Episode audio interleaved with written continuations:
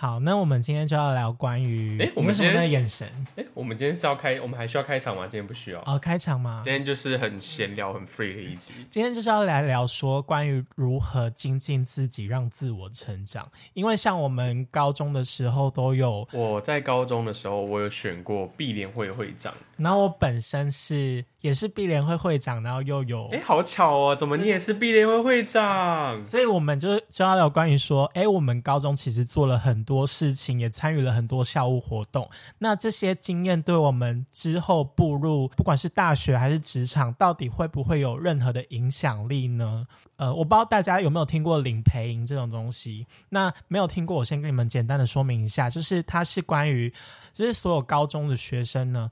每个学校会抽出两名学生去代表学校参加一个教育部所举办的一个叫领导培育营的营队。那这个营队呢，会全台湾的人再从初阶开始分，分到好像两百多个人进中阶，两百多个人呢再选出八十个人进高阶，高阶之后还会再选出大概二十位左右的人出，国留要这么多学。对，它总共有四层，最高层就是出国游学。然后我个人本身是到高阶的状态。好厉害哦！给一个掌声。那其实我本来是有机会出国的，但是我因为没有钱，加加上他其实要写一篇英文自传，我真的哦、i don't I I I can't don't think you can can do it。呃、i don't think I can do it，所以所以我就后来就没有去选，就是走向这一步啦。就算有这么多经验了，那对我们大学有没有影响呢？我个人觉得，嗯，真的没有影响。真的没有什么。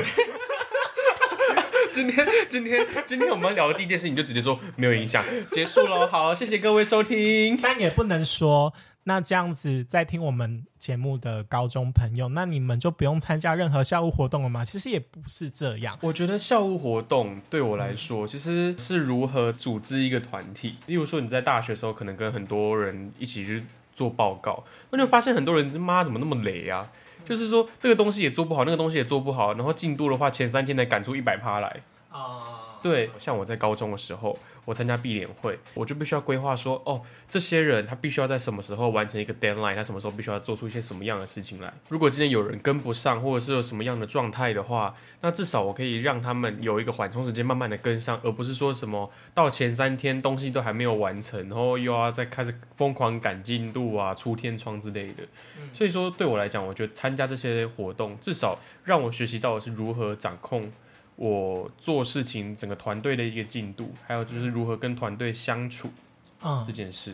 我觉得这也是一个很重要一点，因为像我参加呃领导培训跟在毕联会的经验，我自己个人是感觉，呃，我对我自己的自我掌控有很大的一个进步，但是我也发现到一个，就是你像听我参加领导培育，你可能会觉得，哦，那我可能就是之后要出去领导别人还是怎样，但其实也不是，因为我后来得到的一个结论就是，每个人都有自己的想法，那要怎么样去尊重别人的想法，以及融入自己的 idea，它不是一个领导别人的概念，而是如何让自己能够成为这个团队进步的一大部分。我觉得这是一个很重要的要点。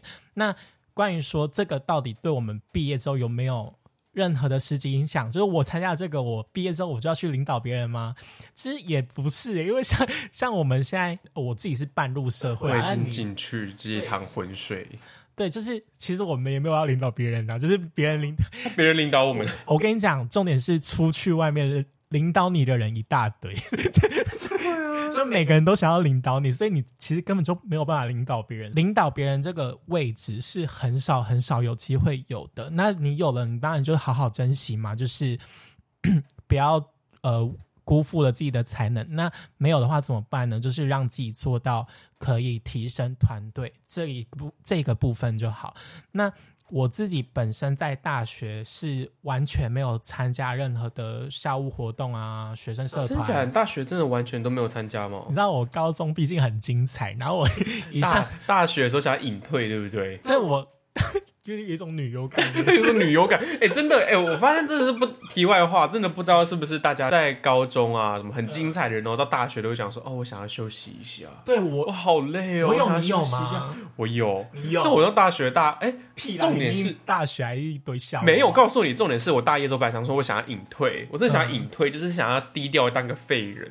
嗯。你知道什么叫当个废人？就是去参加社团，就参加那种社团，然后在那社团里面就什么事都不做，不想要当干部，就是乖乖参加活动，缴个钱，然后在那边哦耍废，哦好棒哦，开心，嗯然后人家叫你嗨，你嗨你就嗨，好，什么事情这样就好了。嗯，但是但可能是因为他们就是都会发现到，哎、其实你好像跟其他人不太一样，你好像有些自己的哦不错的能力，就是你有一个光芒藏不住嘛？你知道吗？就是就是你的容光焕发，嗯你藏不住你自己，所以说他们还是会说，哎、你要不要来加入我们啊？然后我就被骗进去了，然后直到大一、大二、大三，我全部都是在社团里面当干部 啊，这好累哦。哎、但是你自己也是经历了很多很大的活动，像是宜兰的呃，宜兰的游行，对宜兰的游行，我哦我觉得那时候超厉害。就是那时候我知道他们要办的时候，我还很兴奋，我想说哇，宜宜兰终于要有一个很大的活动了嘛。